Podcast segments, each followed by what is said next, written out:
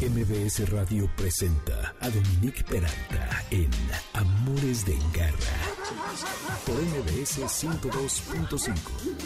Bienvenidos, espero que su sábado lo estén disfrutando y si están en compañía de sus perros, gatos, seguramente tanto mejor. Bienvenidos Amores de Garra, este es el programa en donde hablamos todo acerca de animales y hoy está increíble porque tengo a dos mujeres maravillosas que van a hablar acerca de dos temas muy interesantes. Primero está Karen Landa, que es restauradora y museógrafa, para hablar de la Asociación del Arte Contemporáneo con los retratos de animales. Se imaginarán, ¿no? Ahora que son tan importantes en nuestras vidas, todas las personas que comisionan y de verdad, ¿eh? Ahorita van a oír eh, retratos de sus animales en todo tipo de personajes. Está buenísimo. Y luego está eh, Karen Cobalín, que es etóloga, con quien voy a platicar acerca del lenguaje corporal de los perros. En esta ocasión, otro día vamos a hablar del de los gatos. Algo importantísimo para vincularnos mejor con ellos y prevenir desgracias. Soy Dominique Peralta y les repito que les doy la bienvenida a Amores de Garra por el 102.5 FM. Nuestras redes son en Twitter, Dominique Peralt, MBS 102-5, Amores Garra, y en Instagram y Facebook, Amores de Garra. El lunes el podcast lo van a poder encontrar en mbsnoticias.com y en el resto de las plataformas repartidoras de este tipo de contenidos. También lo pueden buscar en las ligas vía nuestras redes. Garra Cultura. Bueno, pues les decía acerca de esta ahora, pues no sé si nueva, pero más o menos reciente afición por comisionar retratos de mascotas a artistas, evidentemente, de arte contemporáneo. Un tema que me propuso Karen Landa, con quien ahora voy a platicar, y que es muy interesante porque estos, los animales se vuelven una especie de avatar, que si bien no hablan, representan nuestras aspiraciones y sueños y proyecciones y tantas cosas que les ponemos, ¿no? Entonces, eh, ofrecen infinidad de posibilidades y pues hay una serie de artistas que ahora, no sé si únicamente se dedican a eso, ya tú nos vas a decir, Karen, Karen pero em, están, están muy simpáticos. Para empezar, me mandó ella un, retrato de Max Sibel, a quien yo no conocía. Muy interesante. Así que bueno, sin decir más, que, cuéntanos, Karen, ¿cómo es esto? Eh, bueno, primero muchas gracias por la invitación otra vez, Dominique. Es un gusto estar aquí contigo y con tu auditorio. Em, justo diste en el clavo, eh, porque el género del retrato empezó pues en pintura, hay obviamente escultura, pero en esta ocasión que quiero hablar desde pintura, tiene como género pictórico muchas eh, referencias que comparte cuando se trata de retratar animales o mascotas. Como ya habíamos hablado desde la primera vez que, que me invitaste, la importancia de las mascotas está desde la etimología, ¿no? En ser amuletos de buena suerte, ser como una parte, constituir una parte muy importante para los humanos y actualmente hay, ha crecido muchísimo en todos los sentidos la especialización de productos, de comida, de servicios para las mascotas al grado de que tienen, eh, comparten muchísimas cosas con los, que, que, también hay servicios especializados para los humanos, hay servicios especializados para los animales.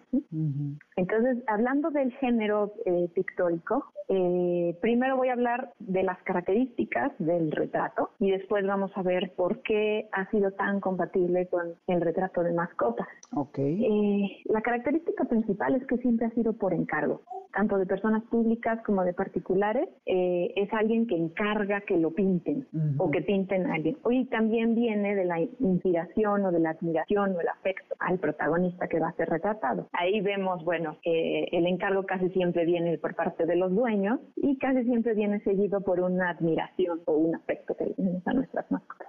Eh, históricamente se han representado a la gente rica y poderosa desde el inicio y con el tiempo, eh, bueno, ya la clase media, los retratos de sus familias y la colega.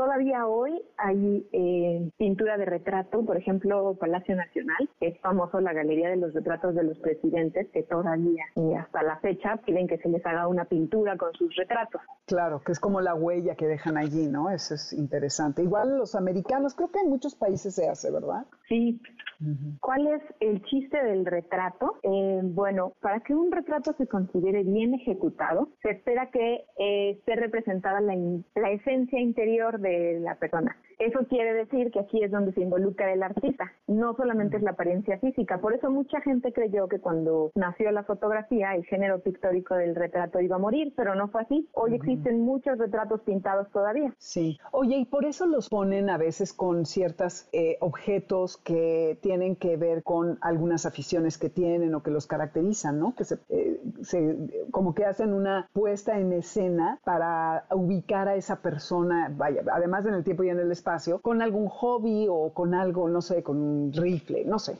Exacto. O, por ejemplo, con objetos que tienen que ver con la iconografía, como un caballo que denota poder mm. o, ese tipo de, objetos. Y también por eso no es necesario esforzarse en hacer una representación perfecta que quede o, utilizar simplemente una fotografía, porque la pintura es capaz de transmitir muchas más cosas que una fotografía y además, bueno, que en la pintura le puedes decir, oye, corrígeme la nariz, ¿no? O de otras formas que no se vería. También puede ser en la fotografía, pero tiene como otro, otro aire. Finalmente la pintura tiene su propio encanto. Todas esas cosas se pueden eh, aplicar al retrato de personas, pero también se aplican al retrato de mascotas. Voy a platicarles de algunos artistas que tienen diferentes estilos. Eh, si, si tienen lápiz y papel, o lo pueden anotar. Eh, si no, yo creo que siguiendo las redes de Amores de Garra, van a poder encontrar a muchos de los artistas que les voy a mencionar y muchos de los estilos. Y ya si su curiosidad les da para más, en Google pueden encontrar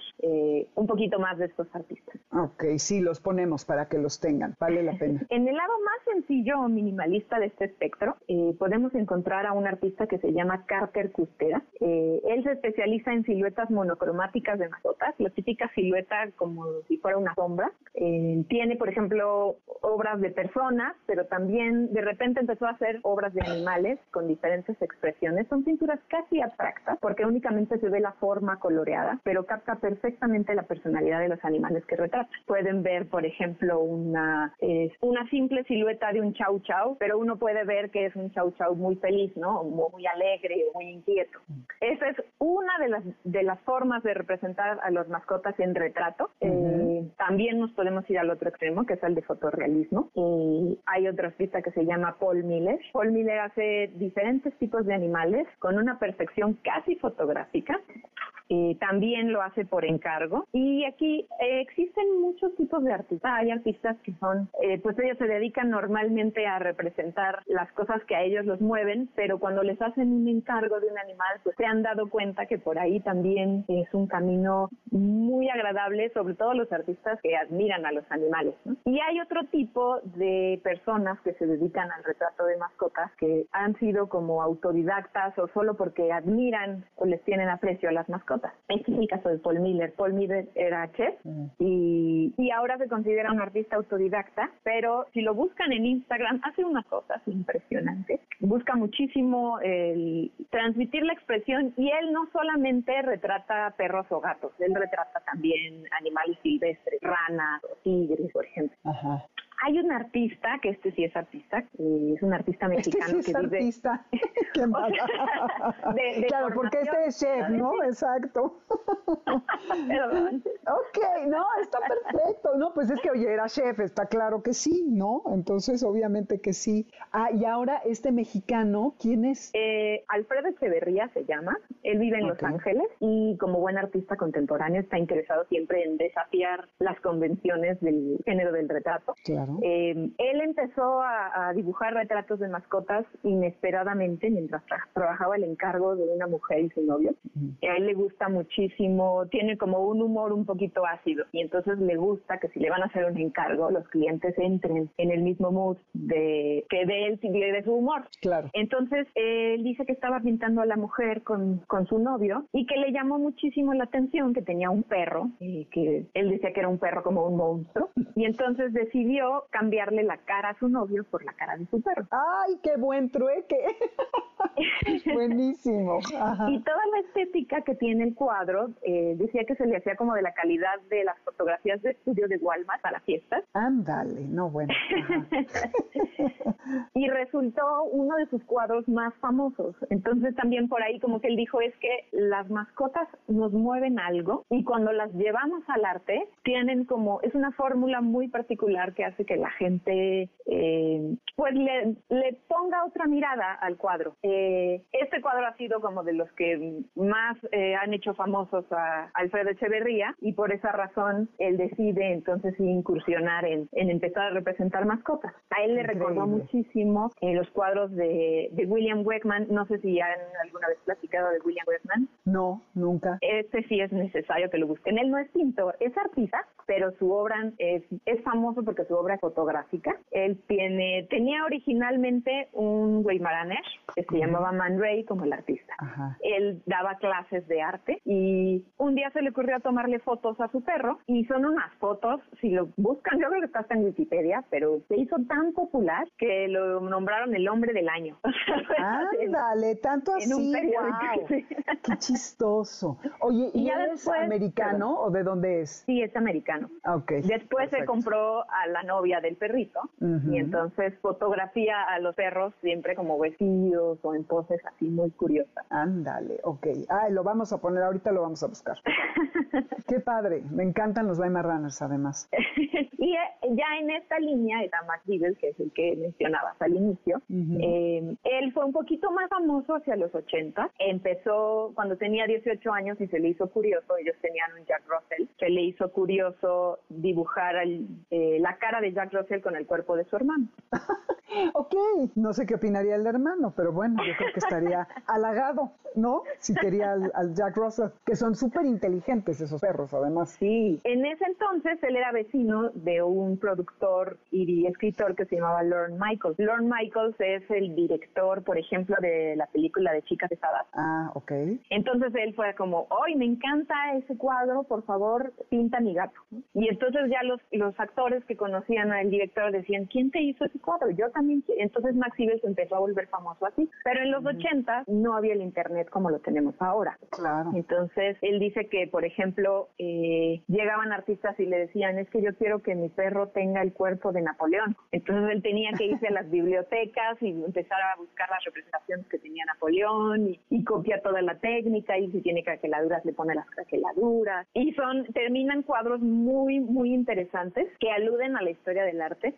Y, pero a él le interesa mucho que también se vea la descripción de la personalidad de la mascota. O sea, si es una mascota muy dominante, pues sí, coincide ponerle un cuerpo de Napoleón, ¿no? Claro, claro. Y lo interesante de, de la obra de Maxwell es que pues su trabajo se constituía con una enorme investigación de los artistas de la historia del arte y la conjugaba con eh, las personalidades de las mascotas. Sí, eh, está, está interesante. Es como otro punto de vista, ¿no? Como antropomorfizar a los animales, que nos encanta, y dotarlos de, volver los personajes, que es lo que ellos nos recuerdan a nosotros. Que bueno, no está mal, está increíble, y así los inmortalizas. Exacto. Y hasta cierto punto es una especie de homenaje, ¿no? Como, claro. como resaltar la admiración que le tienes a tu perro o a tu gato. Eso, exacto. Tenemos también a Jay Penry. Él es un artista que normalmente hace, eh, hace dibujos y pinturas, pero la revista Vice le pidió hacer una edición de mascotas y ahí fue donde él descubrió que eso le gustaba muchísimo. Y su estilo es un poquito más, eh, no quisiera decir caricaturesco porque se tiende a pensar como en algo un poco más grotesco, ¿no? Pero, pero son dibujos un poquito más como hacia lo infantil. Mm. Sí lo detalla muy bien, pero no no estamos hablando ni del estilo que les había dicho casi abstracto, ni del estilo súper fotográfico. Okay. Y también, o sea, él lo que dice es que lo importante es basarse justo en la personalidad de la mascota. Si la mascota tiene cara de chubaca, pues entonces le va a poner su cinturón espacial, ¿no? Ok. O si, si la familia lo trata como un héroe, pues le puede poner a Superman o algo así. Eso está padre porque no es la familia quien decide, sino que él intuye como de qué va el animal y se inspira en la personalidad propia, ¿no? Exacto. Y bueno, nos vamos a lo, haciendo cada vez más extraños. Eh, hay un artista que se llama Emma Stern, que le empezaron a encargar también eh, retratos de mascotas a partir de una obra que hizo eh, con su gato. a ella le encantó poner como en una posición psicosexual de ciencia ficción a su gato. Y entonces ella trabaja con modelos 3D de software. Entonces escaneó la cara de su gato y le puso un cuerpo de persona como muy sexoso. Ándale. y, le mete colores muy psicodélicos. Entonces es también otro estilo en que la gente gusta, ¿no? De, de remarcar a sus mascotas. Ok. Es que, híjole, es infinita la manera en que los puedes representar. Es impresionante. Sí, sí, pues entran al, entran al arte y se vuelve un mundo, ¿no? Exacto. Hay una artista mexicana eh, que se llama, bueno, la encuentran en sus redes como Hu o Toto, con H, las dos. Digamos que si quieren encargar un retrato, eh, a mí se me hace como de lo más... Eh, como de lo más accesible a nosotros, ¿no? Pueden, es justo, él, él, trabaja con fotografía, ella es restauradora y ha trabajado mucho en, pues en proyectos culturales y se acercó a las mascotas porque decía, es que, es que es una motivación más, es una motivación diferente trabajar para mascotas que trabajar para el patrimonio, ¿no? Es, es, reconoce esta aura que, que, es muy compatible con el arte que está en las mascotas. Eh, y otra opción es intentar hacerlo uno, ¿no? No, bueno, eso olvídalo. Yo en mi caso no puedo, pero ni casi escribir. pero tú seguro que eres un artista. ya sé. Yo haría como el del primer artista, que a ver, espérate que aquí lo anoté, que él hace como un boceto, así una, eh, este, ¿cómo diríamos? Sugerencia del animal, ¿no? Que no lo tiene que detallar porque no me saldría otra cosa. Sí. Bueno, lo que recomiendan si uno quiere intentar hacer sus propios retratos es fijarse mucho en la anatomía de los huesos, de los músculos, en cómo se mueven los gatos y los perros, porque eso da en gran parte la esencia del retrato. Y bueno, también olvidarse de lo que ya sabes. Si dices, es que los Doberman tienen el hocico muy picudo, ¿no? Y entonces se lo tengo que dibujar picudo. No, hay que olvidarse de eso, hay que dibujarlo como, como uno lo observa, como uno, o sea, no, no intentar hacer que parezca, sino intentar dibujarlo nada más. Es importante como olvidarse de lo que ya uno sabe. Y una gran ventaja que hay de los retratos de las mascotas, a diferencia de los retratos de las personas, es que el animal no va a decir no me gustó. Exacto. Tendrás un cliente eh, mudo que no puede opinar de nada. Eso yo creo que es el sueño de cualquiera. Deja tú los artistas, de cualquiera que brinde servicios. Exacto. Y bueno, pues ahí hay muchas, muchas opciones. Eh, es nada más lo representado pictóricamente. Ya en escultura y eso es otro boleto. ah, pues otro día hacemos el de escultura. Oye, no, pero está increíble. Ahora agarra, escuchas, les ponemos los nombres nombres. A ver, ¿me puedes repetir cómo se escribe el del último mexicano que dijiste, jo, jo, jo, Jototo o cómo era? Sí, es mujer, es H-U-H-O-T-O-T-O. Ah, ok, el apellido sí lo puse bien. Ok, para que los busquemos ahora y se los pongamos. Oye, no, bueno, siempre que vienes, mi querida Karen, es una gozada porque todo lo que cuentas, cómo lo cuentas, es padrísimo. Muchísimas gracias. ¿Dónde te pueden encontrar si alguien quiere contactarte? Eh, pues en mi Twitter estoy como Catalina con C-LAN. Eh, y pues pueden encontrarme ahí o estoy en Facebook como Karen Landa, el Orduy. el Orduy, perfecto, muy bien. Pues sí, han de saber que además acaba de ser mamá hace un mes, ya tiene otro chiquito antes, así que eh, más le apreciamos a Karen que venga hoy Amores de Garra y que se haya dado el tiempo de, eh, pues ahora sí que preparar todo esto para compartirlo con nosotros. Qué gusto tenerte y pronto vienes para hacer el de, la de las esculturas, ¿va? Claro que sí, Dominique. Muchísimas gracias por la invitación. Al contrario, gracias a ti, querida.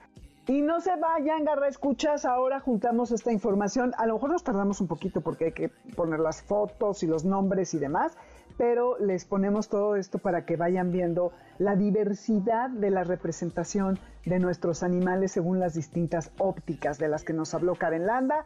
Nos vamos rapidísimo a un corte, no se vayan, porque volvemos con la etóloga Karen Cobalín para hablar de un tema increíble que es el lenguaje corporal de nuestras mascotas. Estás en Amores de Garra por el 102.5 FM. Soy Dominique Peralta. Volvemos. Esto que escuchan es Saintard La Bomatique.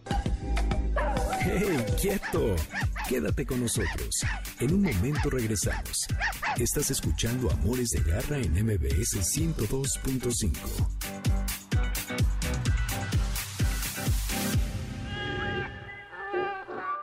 Continuamos en Amores de Garra con Dominique Peralta en MBS 102.5. ¿Sabes dónde está tu gato?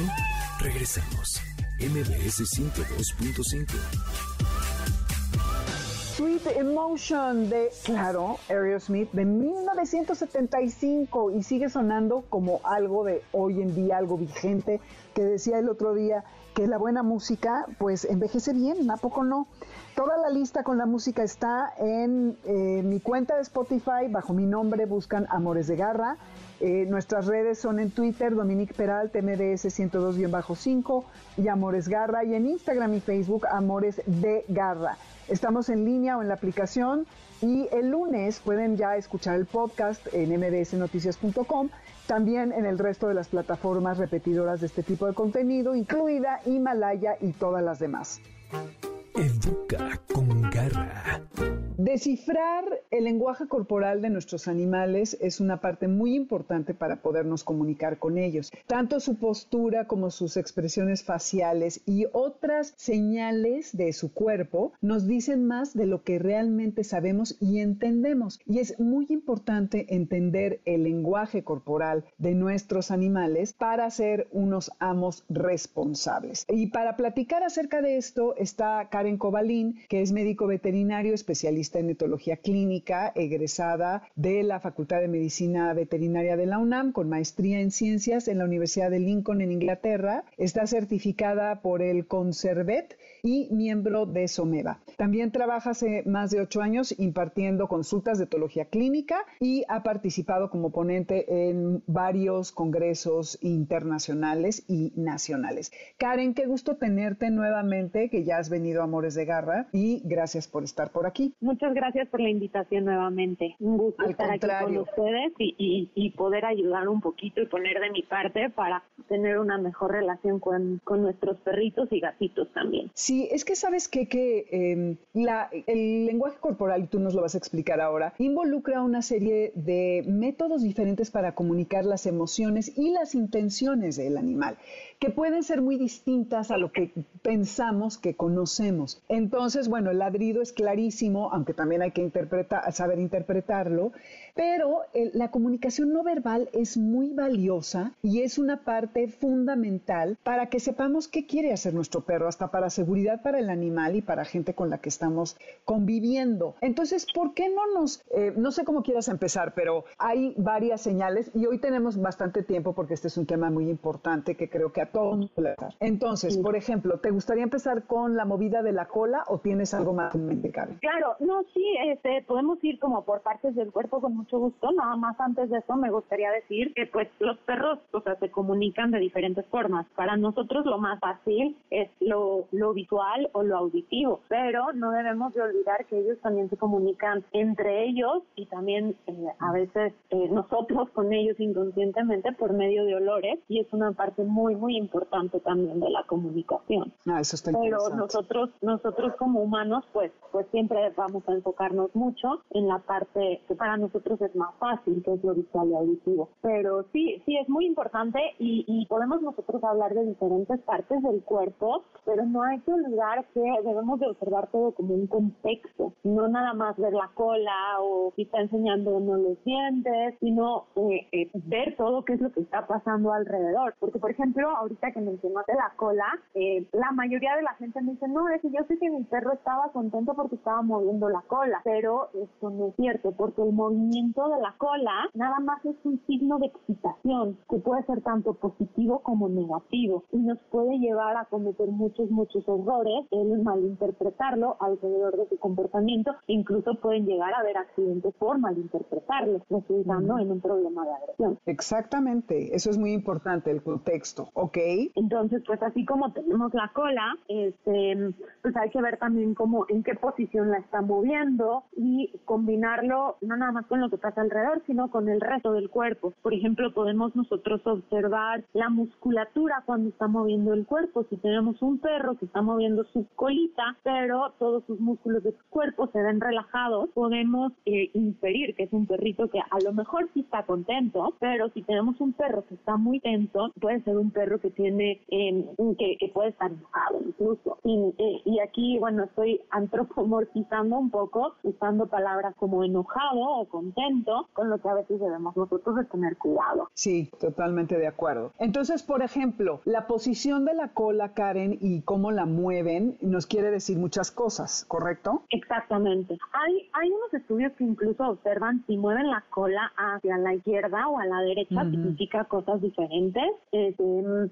pero a simple vista, así a, a ojo de cualquiera, es muy difícil darnos cuenta si mueve la cola hacia la derecha y hacia la izquierda. Por lo tanto, como es nada más esta información como para estudios científicos, no es algo en lo que me gusta meterme mucho, porque podemos Se supone a la gente. Que a la izquierda es cuando está bien, con que está contento porque está con el amo y a la derecha que está estresado o es al revés.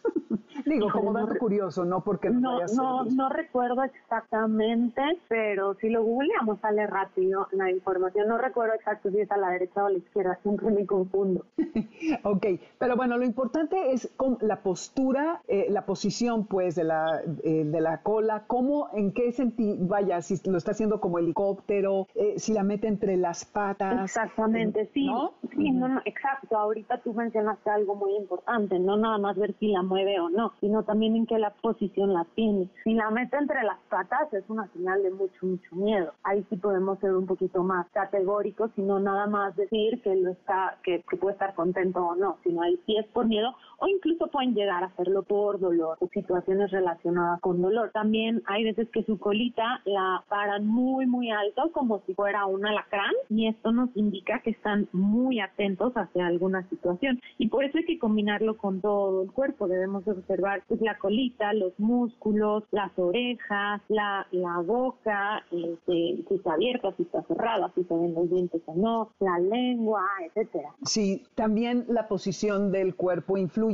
Si están echados para adelante o si están echados para atrás. Exactamente, y o sea, si están sentados, si están echados, en qué forma lo hacen. O sea, hay que observar como, como un todo. Y realmente el lenguaje corporal es em, un tema demasiado extenso que eh, pues podríamos estar hablando de horas eh, eh, sobre este tema bastante interesante. Y pues sí. toma tiempo aprenderlo. La forma a mí que me encanta decirle a mis clientes para que puedan aprender es váyanse a un parque para perros sin su perro y observen. Sí, es la mejor manera, ¿no? En la práctica. Oye, la velocidad de cómo mueven la cola, ¿qué nos quiere decir? También influye este, y nos habla un poquito sobre qué tan excitados o no están. Ok, entre más rápido la mueva, más excitado, está. Y como decías, esta excitación puede ser para algo positivo o negativo, ¿no? Porque puede ser para defenderse o porque le da mucho gusto. Exactamente. ¿Y si la mueve como helicóptero, así en, en, circulitos? Ahí puede ser más hacia una emoción positiva, pero por eso eh, siempre voy a recalcar el contexto, ver todo el cuerpo y ver la situación que está pasando alrededor. Ok, eh, perfecto. Entonces, es y, la posición neutral de, de, la cola también es importante, aunque hay que considerar algunas razas, los que tienen como los chau chaus, la cola medio enroscada. Yo tengo una perra que es, digo, no, no es chau chau ni mucho menos, pero la tiene como, como, ay, ¿cómo te diré? Como arpón, hazte cuenta, ya sabes, como perro de taller, las tienen no recta, sino como hacia arriba, como los huskies creo un poquito, y los greyhounds que también la tienen diferente. Entonces tenemos que aprender cuál es la postura o la posición neutral de nuestro perro. Que normalmente es como, es como recta, ¿verdad? Es, es relajada hacia abajo, pero sí, como tú lo dices, depende mucho de, de la raza. Incluso hay perros que nacen sin colita o perros que por raza mm. eh, se la llegan a cortar. Entonces, pues, esto también influye no nada más en la comunicación con nosotros, sino también en comunicación entre perros. Hay, hay razas de perros, como las que tú mencionabas, que son tipo DIP, así se les conoce, que tienen su colita enrollada hacia arriba y muy tensa. Y a veces, por más miedo que tengan, o, o nada más cuando tienen mucho, mucho miedo, es cuando la llegan a bajar, pero siempre la tienen hacia arriba. Eh, hay eh, razas como el Border Collie, que muchas veces llevan su colita hacia abajo, eh, pero porque esa es su, su complexión. No quiere decir que no la suben nunca, pero tengo, ahorita me acuerdo perfecto de un caso que tengo de una clienta que siempre me decía, estoy preocupada porque mi perrita en los paseos va con la cola hacia abajo. Y me mandó un video y en el video yo pude observar ahí el lenguaje corporal completo y lo que su perrita estaba haciendo, iba con la cola en esa postura porque iba acechando todo lo que había a su alrededor. Entonces la postura en la que tenía ella su colita. Mm, no, claro, sí, hijo, es que sí que ver el individuo y no nada más lo general. Tener un poco de estos conocimientos y bien importante con el tema de la cola, no siempre que la mueven significa que están contentos, garra escuchas. Entonces, lo que acaba de decir Karen durante este tiempo es muy importante a considerar porque si vemos ya el resto del cuerpo nos vamos a dar cuenta de qué está a punto de hacer el animal, ¿no? Sí, eso es muy importante. Ok, luego, por ejemplo, eh, ves que aquí en el cuello, yo aquí eh, me estoy agarrando el cuello, aquí en el cuello, eh, que se les paran los pelos, también no siempre es indicativo de que se van a aventar o que hay agresión de por medio, ¿o sí? Exacto, exacto, tienes razón, no siempre es indicativo de eso. Y así como el movimiento de la cola, que se les levante el pelito de la espalda, que a veces puede ser en el cuello, puede ser toda la espalda o la base de la cola, también es un signo de excitación. Eh, lo hacen cuando están muy contentos, cuando van a jugar, cuando eh, están, eh, podría llegar a haber un inicio, o sea, antes de un problema de agresión, agresión ofensiva, o también lo pueden hacer con miedo. Sí, exactamente. Porque yo he visto, por ejemplo, cuando mis perras están en un parque o así, que empiezan a jugar, se les paran los pelitos y a veces me, me estresa un poco pensar que a lo mejor se van a pelear, pero luego leí por ahí que, que no, que no necesariamente es eso, que es un poco como cuando se te pone la piel chinita, que es algo involuntario, como de emoción, porque al final son es emoción, ¿no? Exacto, exacto, sí, es algo completamente involuntario,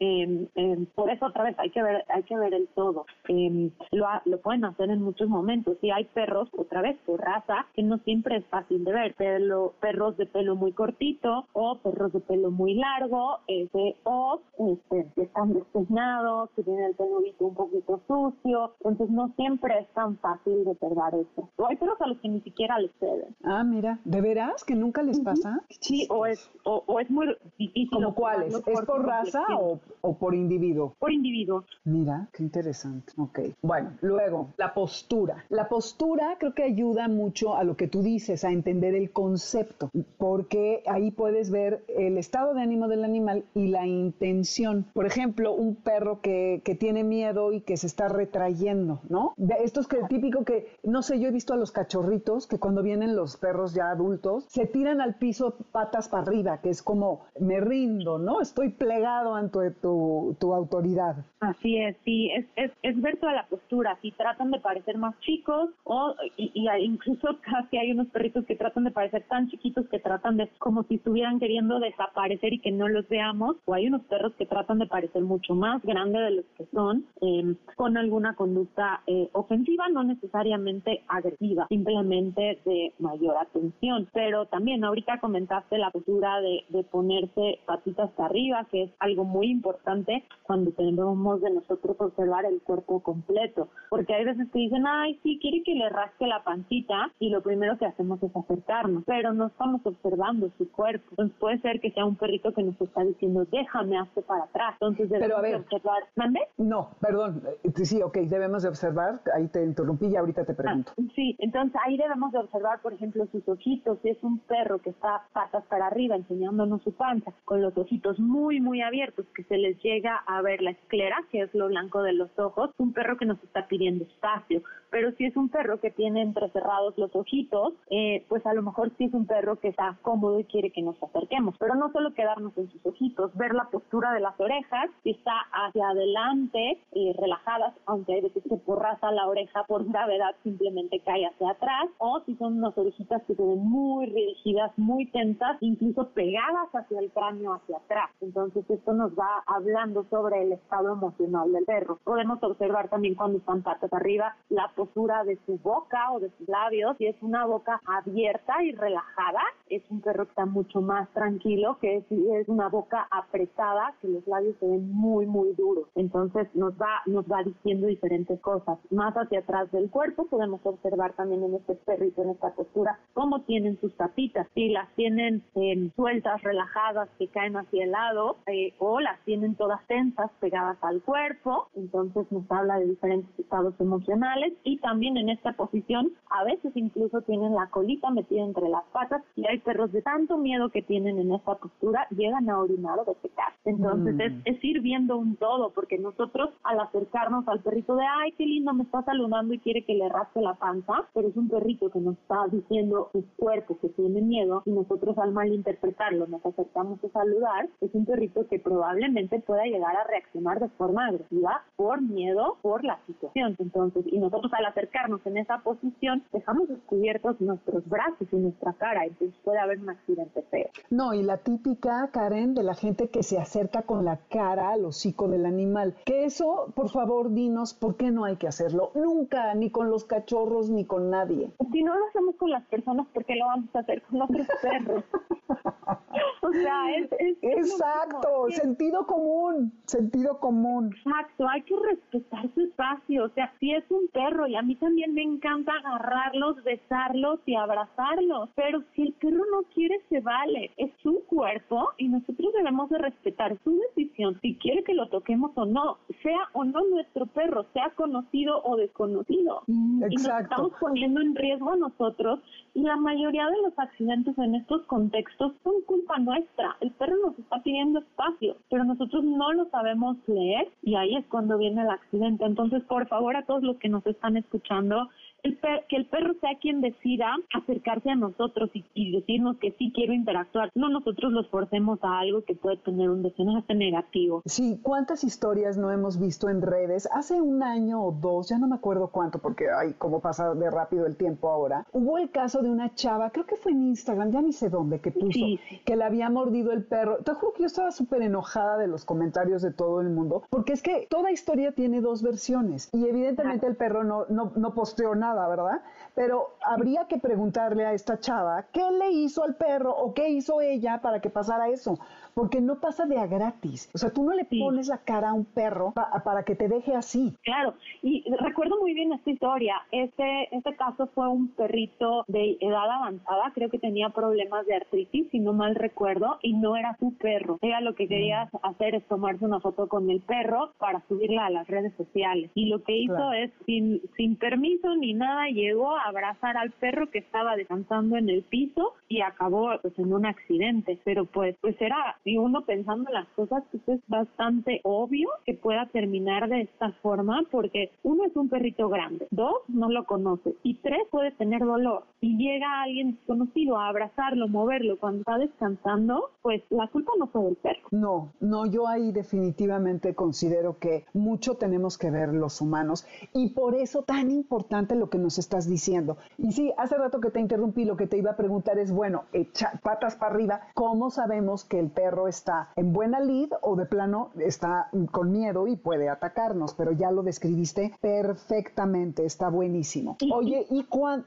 perdón, dime, dime. Perdón, eh, si no están seguros de si el perro está quiere o no que se lo acerquen, en esa posición, mejor aléjense un poquito, llámenlo y si el perro quiere acercarse, se va a acercar. Si no, denle su espacio. Oye, ¿y esta, esta como eh, conocimiento, bueno, eh, información que te dice, si te vas a acercar a un perro que no conoce, conoces, no lo veas a los ojos. ¿Es algo que te parece sensato o no? Sí, es algo que me parece muy sensato. La, el contacto visual sostenido en perros lo consideran ellos una amenaza. Entonces, muchas veces ese contacto visual eh, puede ser que reaccionen de alguna forma negativa, ya sea, puede ser defensivo o puede ser ofensivo, pero eh, sí lo ven como una amenaza. Fíjate que hay un caniche, un French Poodle de los gigantes divino que camina, bueno, que sale ahí a donde yo voy. Y lo veo todos los días, ¿no? Y lo acaricio ya y le digo por su nombre y tal. Y un día le voy a tomar una foto, un video, venía hacia mí y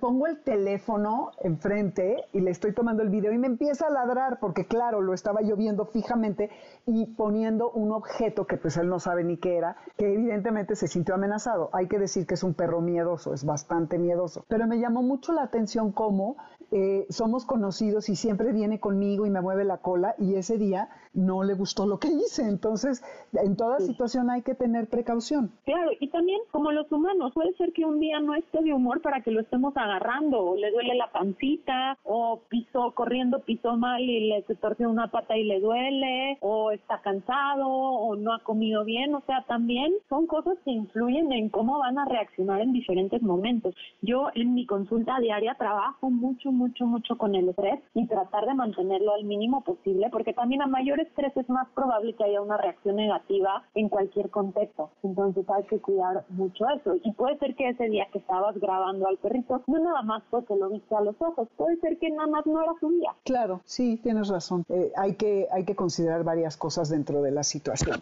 Oye, Karen, y ya casi se nos acaba el tiempo, pero para cerrar, cuéntanos un poco acerca de las expresiones faciales. Las, las expresiones faciales son muy, muy sutiles en los perros, pero también es importante que nosotros las observemos. Hay cosas tan sutiles que el perro nos está pidiendo espacio como un boceto o un lamido de labios. Entonces mm. eso es un signo de, de estrés eh, que pues es muy fácil que nosotros los humanos que no sabemos qué significa lo ignoremos. Pero simplemente es un perrito que la mayoría de las veces nos está pidiendo su espacio, nos está diciendo algo que no nos gusta. También hace rato hablaba yo sobre eh, los ojitos, si los tienen muy, muy abiertos, que se les pelo blanco, eh, pues nos está hablando también de un perrito que tiene mucho, mucho miedo o se siente eh, pues bajo mucha presión y quiere espacio. O también podemos ver si están los ojitos entrecerrados o el parpadeo lento, es un perrito un poco más relajado. Eh, Tú comentabas el fijar la mirada. También debemos de ver si se ven o no los dientes, pero combinarlo con el contexto porque la mayoría pues, vemos un perro que está enseñando los dientes y decimos, ese perro me está gruñendo, ese perro está siendo agresivo. Pero hay situaciones que son muy, muy específicas, que también un perro que enseña los dientes se le llama a veces como una sonrisa. Entonces es un perro que está muy emocionado y pueden llegar a hacerlo. No es tan común observarlo, pero eh, si ponemos atención, a veces incluso lo podemos ver en nuestros mismos perros. Si gente nos está escuchando y su perro lo hace, van a saber perfectamente de estoy hablando. Ya. Cuando vas al veterinario, bostezarle a tu perro como para tratarlo de relajar, porque han de saber, observen, que se les contagia. Igual el bostezo del perro se contagia a ti. Em, ¿Tú crees que, que lo puede calmar un poquito? No, no serviría como para calmarlo. Ahí, más bien lo que yo recomiendo es usar premio y empezar desde mm. que o son cachorritos o que el perrito lleva con nosotros, acostumbrarlo a que el ir al veterinario es algo, pues sí les pasan cosas que no les gustan, pero no es algo tan malo y podemos nosotros ir haciendo asociaciones positivas. Lo más fácil sí es con premios de comida em, para que no sea una experiencia tan mala e incluso se dejen revisar. Ahí un buen ejemplo es mi perrito. Hace como un año y medio se lastimó una patita y tenía yo que llevarlo diario a, pues, a la clínica a hacerle lavados. No tenía yo en mi casa eh, todo el material y todo el manejo para hacerle estos lavados porque era una herida muy profunda y él nada más yo lo acostaba y él se quedaba en esa posición mientras le hacían sus lavados y tiende a veces a ser algo doloroso y él se dejaba perfectamente porque cuando era cachorrito yo lo manejé es llevarlo a la clínica hay veces sin razón alguna para darle premios. Ay, mira, es buen tip porque has de saber que mi perra, no, bueno, se priva, está fuera de sí, no hay premio, no hay caricia, no hay nada que, que supere el momento de estrés cuando ella va al veterinario. O sea, nada le importa, nada más está metida en la intensidad del estrés. Pero bueno, Karen, qué gusto, está increíble todo lo que nos has, nos has dicho, qué útil. Tienes que venir para una segunda parte porque también trabajas con gatos, ¿correcto? Así es, sí, también con ah. gatos. del tema del lenguaje corporal todavía hay muchísimo para abarcar. Eh, hay eh, muy buenos recursos online que pueden ustedes encontrar, pero también tener cuidado con las cosas que se encuentran porque luego quién sabe quién las escribe y no necesariamente son correctas. Así es. Oye, tus datos por si alguien quisiera contactarte, ¿a dónde te pueden localizar? ¿Tus redes? Claro, con mucho gusto. Mis redes sociales en Facebook me encuentran como Psique Animal, Medicina del Comportamiento. De la misma forma en Instagram es Psique-Animal, también en Twitter y mi mail es Psique, se escribe P-S-U-U-I-E, animal, arroba gmail.com. Buenísimo. Muchísimas gracias, Karen. Ya nos ponemos de acuerdo para la segunda parte. Con mucho gusto, gracias. Pues así terminamos, Garra Escuchas. Espero de veras que les haya servido, que hayan tomado nota. Luego por ahí les ponemos algunos de los conceptos para que los puedan tener presentes cuando estén con sus mascotas y las sepan leer. Soy Dominique Peralta, esto fue Amores de Garra por el 102.5 FM. Les recuerdo que en Spotify bajo mi nombre está la lista eh, de Amores de Garra, en donde encuentran toda la música que hemos puesto. Redes, Dominique Peralt, MBS 102-5, Amores Garra en Twitter, Instagram y Facebook, Amores de Garra. Y el lunes, ya saben, el podcast en mbsnoticias.com. Y en nombre de toda la manada de Amores de Garra, los saludamos Alberto Aldama, Felipe Rico, eh, Karen Pérez, Moisés Salcedo, Adriana Cristina Pineda y Luis Morán en los controles. Y no se vayan porque viene Líneas Sonoras con Carlos Carranza y el próximo sábado nos escuchamos de 2 a 3 de la tarde. ¡Ahí se ven! MBS Radio presentó Amores de Garra con Dominique Peralta. Te esperamos el siguiente sábado a las 2 de la tarde por MBS 102.5.